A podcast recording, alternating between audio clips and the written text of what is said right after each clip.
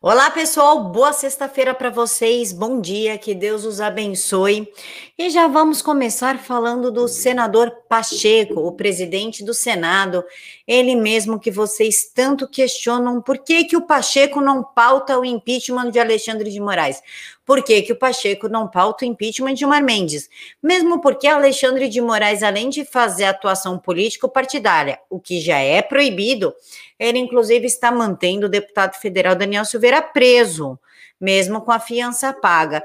E eu vou mostrar para vocês por que o Pacheco ele não faz absolutamente nada com os arroubos dos senadores na CPI contra os apoiadores ou aquelas pessoas que nem são apoiadoras, mas não falam mal do presidente da República.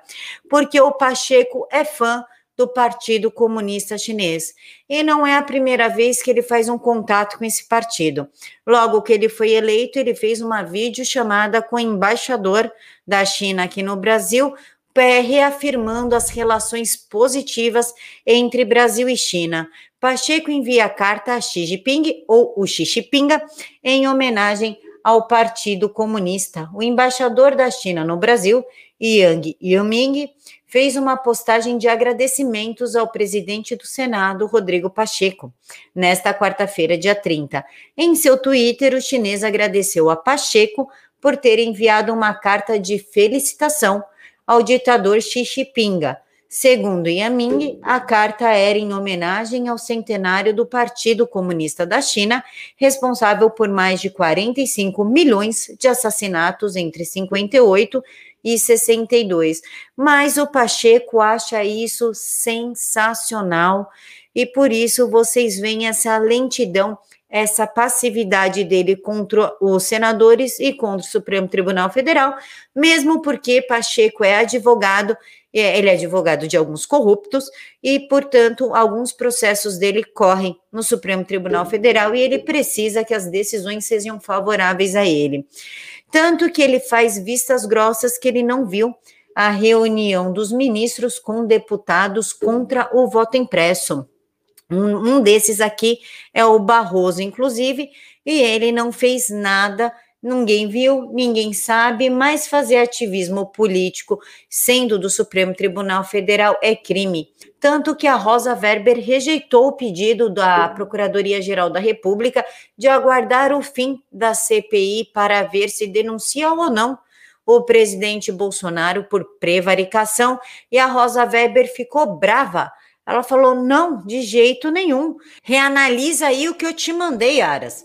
Ministra mandou à Procuradoria-Geral da República se manifestar novamente sobre o pedido de investigação do presidente por prevaricação.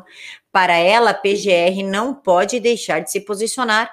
Só que o vice-procurador da República, Humberto Jacques, se posicionou.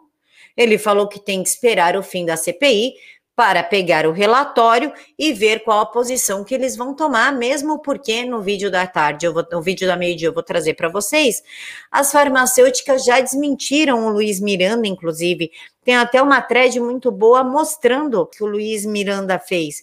Então, é, é, se faz por necessário aguardar o fim da CPI, mas como isso foi contra o, o desejo da iluministra Weber, então ela mandou a PGR reanalisar. Isso nos deixa claro que que acabou, não existe mais divisão entre os poderes, não existe mais o cada macaco no seu galho. O Supremo decide, o resto a plebe tem que fazer e pronto, acabou. Tanto que tem que fazer que o Alexandre de Moraes arquivou o inquérito dos atos antidemocráticos. Mas isso não é motivo para se comemorar. E por que não? Porque ele arquivou somente uma parte específica do inquérito, que é a parte da manifestação de Brasília, que na qual envolvia Érica Viana, Saro Winter, Oswaldo Eustáquio, Renan e outras pessoas. Esta parte foi arquivada. Tanto que, como ele arquivou essa parte, ele teve que abrir um novo inquérito, e foi exatamente isso que ele fez, nos denunciando como uma organização criminosa, inclusive colocando Flávio e o Carlos como os cabeças dessa organização criminosa que sequer existe. E a coisa está tão sem freio, absurdamente sem freio, a ponto de um ministro falar que os filhos do presidente da República em, em clara menção de afronta, querendo falar para o presidente tanto que você não manda em nada, que eu vou perseguir os teus filhos, um ministro monta uma pseudo-organização criminosa que deixa de ser um gabinete paralelo ou até um gabinete do ódio e nos coloca como reais criminosos, como se nós tivéssemos uma organização com dinheiro, tipo a deles, uma organização criminosa tipo a deles, só que com menos dinheiro. É exatamente isso que Alexandre de Moraes fez, colocando os filhos do presidente como mentores dessa estrutura inexistente. E a coisa está tão complicada, tão confusa no Brasil, que, um, que o deputado Luiz Pilantra aparece na sala da CPI, entrega alguma coisa para o Renan Calheiros, cochicha com o Omar Aziz e sai da, da sala como se nada tivesse acontecido durante o depoimento do representante da Da Vinci. Indevidamente, levianamente, como aconteceu. Ó, aqui vocês estão vendo, aqui, ó, vocês vão reparar aqui que ele vai entregar alguma coisa, o Renan vai pegar e vai enfiar no bolso. Isso aqui não é crível. Eu não estou acusando a Polícia Federal. Acusou, eu estou, eu estou falando. Luiz Miranda cochichando. Respeitável foi usada. Foi usada, levantou. Para usar o Supremo dessa levantou.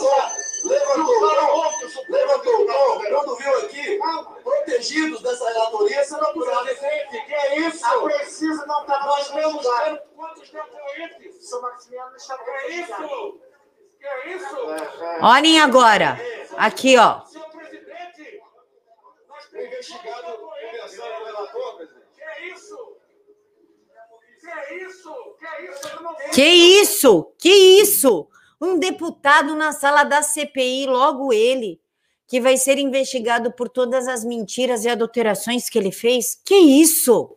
A gente tá sessão, o que, que é isso?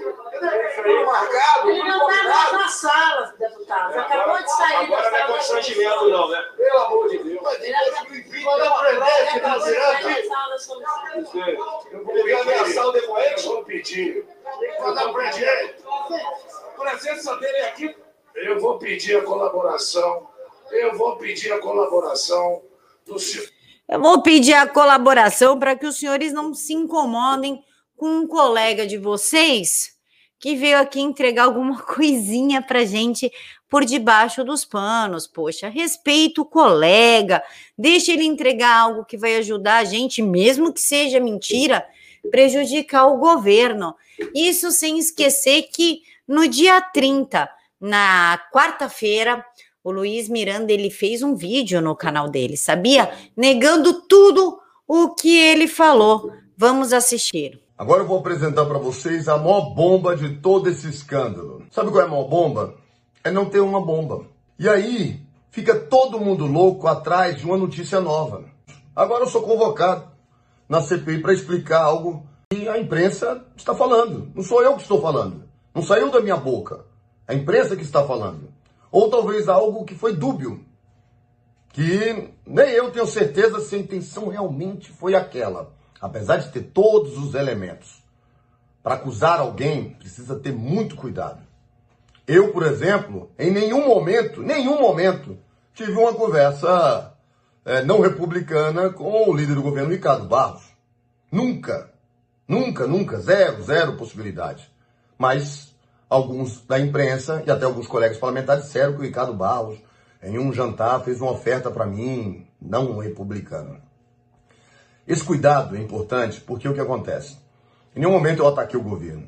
Em nenhum momento eu quis prejudicar o governo. Pelo contrário, eu tanto tinha certeza que o governo estava fazendo algo com a denúncia que eu fiz junto com meu irmão no dia 20 do 3, que em uma entrevista no dia 6 do 7 em Brasília, no Correio Brasiliense, que foi transmitida pela TV Brasília, eu falo ali claramente desse caso, sem citar nomes, com devido cuidado.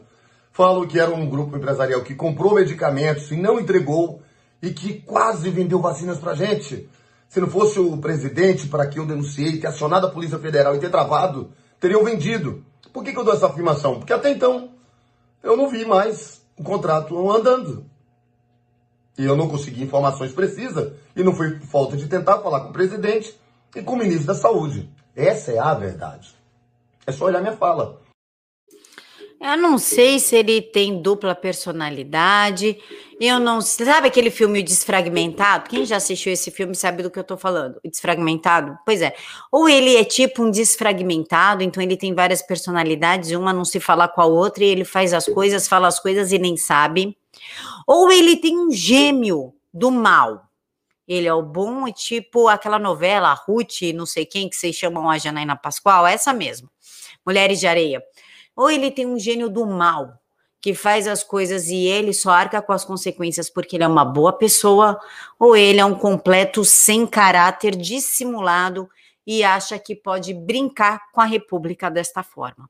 Bom, pessoal, é isso. Eu encontro vocês aqui ao meio-dia. Fiquem todos com Deus, que Deus os abençoe e até daqui a pouquinho.